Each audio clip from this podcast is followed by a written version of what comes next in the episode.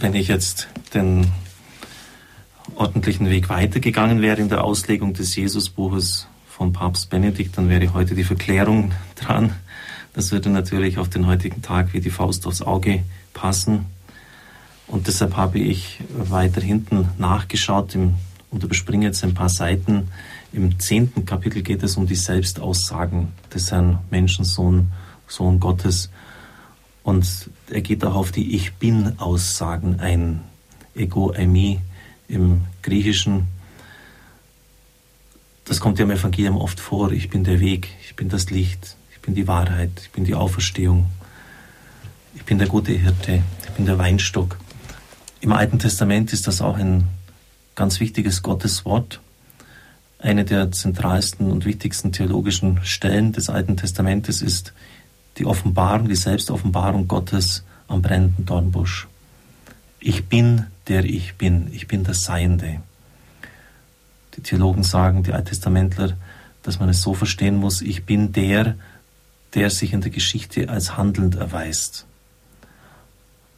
Mose hat im brennenden Dornbusch diese Offenbarung bekommen und der Papst legt es dann aus im Zusammenhang mit einem Jesuswort, das im Johannesevangelium überliefert ist. Wenn ich von der Erde erhöht bin, werdet ihr erkennen, dass ich es bin. Bisschen eigenartig. Äh, was soll man da erkennen, dass ich es bin? So diese Formulierung. Wenn ich von der Erde erhöht bin, werdet ihr erkennen, dass ich es bin. Und da wollen wir jetzt einfach die Auslegung des Papstes dazu hören. Wenn Jesus sagt, ich bin es, dann nimmt er die ganze Geschichte, die mit diesem Wort zusammenhängt, auf und bezieht sie auf sich. Er zeigt seine Einzigkeit. In ihm ist das Geheimnis des einen Gottes persönlich anwesend. Ich und der Vater sind eins. Jesus tritt, und das hat der Exeget Zimmermann aufgezeigt, mit diesem Ich bin nicht neben das Ich des Vaters, sondern er verweist auf den Vater. Gerade so spricht er dann auch von sich selbst. Es geht gerade um die Untrennbarkeit von Vater und Sohn. Weil er der Sohn ist, darf er die Selbstvorstellung des Vaters in den Mund nehmen. Denn wer mich sieht, sieht den Vater. Und umgekehrt, weil dies in der Tat so ist, darf er das Offenbarungswort des Vaters als Sohn in den Mund nehmen. Jesus ist also ganz relational, ganz Beziehung, in seinem ganzen Sein nichts als Beziehung zum Vater. Aus dieser Beziehung heraus ist der Gebrauch der Dornbusch und der Jesaja-Formel zu verstehen, dass ich bin. Auch bei Jesaja kommt es ja oft vor. Das habe ich noch vergessen am Anfang zu sagen, wo Gott, wo Gott sich unter dieser Formel vorstellt. Und er macht damit deutlich, dass er ganz in der Beziehung zum Vater steht. Nach der Frage der Juden, die auch unsere Frage ist, wer bist du, verweist Jesus zunächst auf den, der ihn gesandt hat und von dem her er in die Welt hineinspricht. Er wiederholt noch einmal die Offenbarungsformel, dass ich bin es, dass er aber nun in die künftige Geschichte hinein ausweitet. Wenn ihr den Menschensohn erhöht habt, dann werdet ihr erkennen, dass ich es bin. Johannes 8, 28. Am Kreuz wird seine Sohnschaft, sein Einssein mit dem Vater erkennbar. Das Kreuz ist die wahre Höhe. Es ist die Höhe der Liebe bis ans Ende. Am Kreuz ist Jesus auf der Höhe Gottes, der die Liebe ist. Dort kann man ihn erkennen, kann erkennen, dass ich es bin. Und dann kommt ein starkes Wort, das man vielleicht lange meditieren müsste einfach so vom Papst hingestellt, der brennende Dornbusch ist das Kreuz Christi. Nochmals, der brennende Dornbusch ist das Kreuz Christi. Wie kommt er dazu? Ja, eben weil diese Ich Bin-Aussagen miteinander verknüpft bin. Die Offenbarung, die Selbstoffenbarung Gottes im Alten Testament. Ich bin, der ich bin. Und Christus bei Johannes, wenn ich von der Erde erhöht bin, werdet ihr erkennen, dass ich es bin.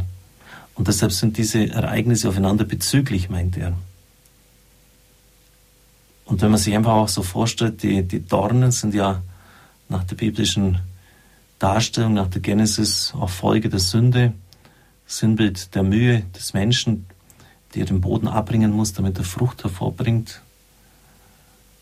Und inmitten dieser Dornen erscheint der Herr im Alten Testament, im Feuer. Und auch wenn man sich das so vorstellt, so dieser Dornbusch jetzt am, am Kreuz, das Feuer, das, das ihn verzehrt, das den Herrn wirklich aufbrennt, Holocaust, wie man sagt, also Ganzopfer. Das sind die Opfergaben, wo nicht nur Teile jetzt von Tieren dargebracht werden, sondern die, die ganz und gar verbrannt werden. So der brennende Dornbusch am Kreuz. Der höchste Offenbarungsanspruch, dass Ich bin es und das Kreuz Jesus sind untrennbar.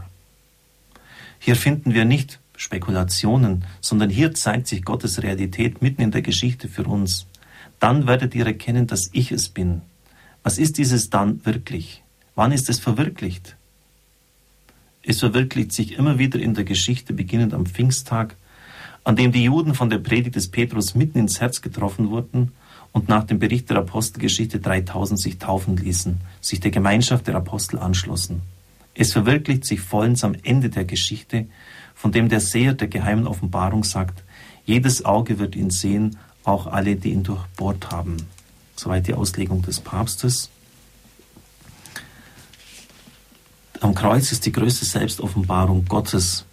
Man kann sich das vorstellen, mitten in so einer absolut gehässigen, äh, mörderischen, zerstörerischen Atmosphäre hängt er wirklich wie das Lamm Gottes sanft an diesem Kreuzestamm. Er flucht nicht, er schimpft nicht, er, ähm, ja, wie soll ich sagen, er, er zeigt jetzt, was ganz im Innersten in ihm da ist. Und das ist einfach nur noch grenzenlos verschenkende Liebe. Also ist der, er liebte die Seinen bis zum Letzten. Das ist auch biblisch, das ist nicht jetzt einfach nur von mir so spekuliert. Und am Kreuz sagt er, es ist bis zum Letzten, es ist vollendet. Und das ist zweimal das gleiche griechische Wort. Er, er, er liebte seinen, die Seinen bis zur Vollendung, müsste man eigentlich sagen. Und dann sagt er, es ist vollendet. Es ist der Höhepunkt der Liebe, da mitten in dieser absoluten Todesatmosphäre, Hass, und Beschimpfung sogar noch von den Räubern, von den, die Soldaten verspotten ihn, die, die hohen Priester oder halt die da von ihnen abgesandt, die da drunter stehen, machen sich lustig über ihn. Und das ist auch der Ort, das sagt auch die Heilige Schrift, wo der Friede ausgeht. Er riss durch sein Sterben die trennende Wand der Feindschaft nieder zwischen Juden und Heiden. Und das hat Johannes Paul II. in seinem Sterben getan. Das hat er an seinem Testament so gesagt, geschrieben. Ich bitte darum, dass mein Sterben fruchtbringend sein möge. Und von daher ist es der Friede, der größte Ort der Frieden, des, des Friedens und der Versöhnung. Und vielleicht müssen wir auch mit ganz anderen Augen dann auf das Kreuz schauen. Es ist vollbracht, Konsumatum ist im Lateinischen. Alles ist vollbracht. Der Höhepunkt der Liebe, des Friedens, der Versöhnung. Alles, was nur irgendwie ja, Gott uns geben kann, hat er uns in seinem Sohn geschenkt. So darf ich in den Segen spenden. Es segne, heile und behüte sie, der mächtige Gott, der Vater, der Sohn und der Heilige Geist. Amen.